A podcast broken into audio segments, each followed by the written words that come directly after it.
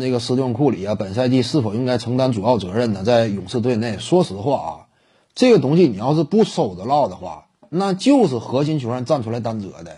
你别讲什么这个赛季开始之初那会儿啊，认为金州勇士队战绩不哎，差不多也就是第十名左右啊。现在第十名基本上算是稳健发挥。不要忘了，正处当打之年 MVP，而且你也不要谈。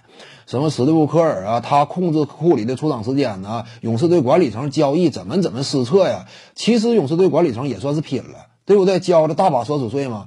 至于说史蒂夫科尔呢，他少给你出场时间，你真说求胜欲望那么十足的话，当场叫板，你看科尔敢不敢跟你叫号啊？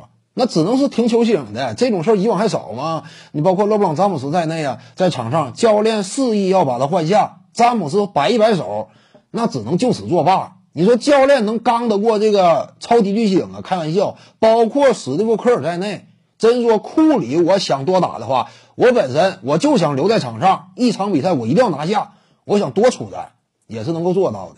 所以呢，其实归根结底，表面上看主动权在科尔科尔手里，实质上是库里掌握的，这就是超级巨星的决定权，一直以来都是。你 NBA 联赛当中，你别说库里这种等级身份的，比他差一点的。也具备这种能量，就是你真是主教练，你敢说啥是啥呀？这不开玩笑呢吗？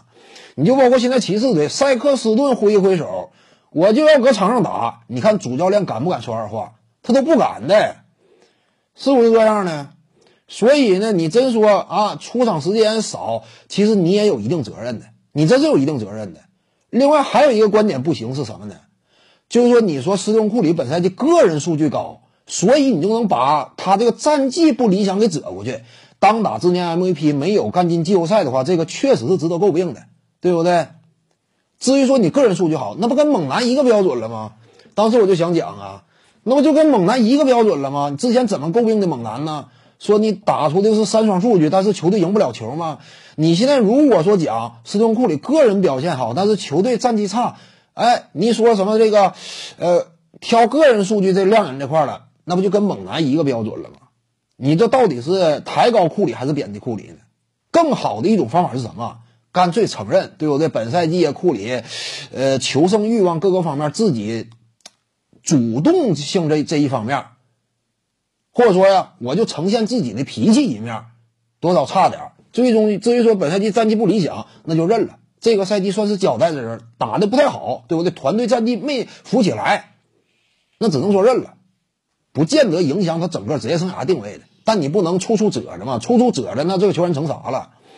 是不是呀？你这么褶来褶去呢，那他这个定位越来越低，那你到最后干脆什么表现你也都甭谈了，那不就成利拉德了吗？所以呢，你这个这就是两头啊，你都会感觉比较不得劲儿。如果说你是勇士球迷的话，但是呢。实事求是，对不对？MVP 级别巨星，常规赛战绩最后打到第十的话，你应该说这赛季表现确实相对差点，相对差点。点赞加关注，感谢您的支持。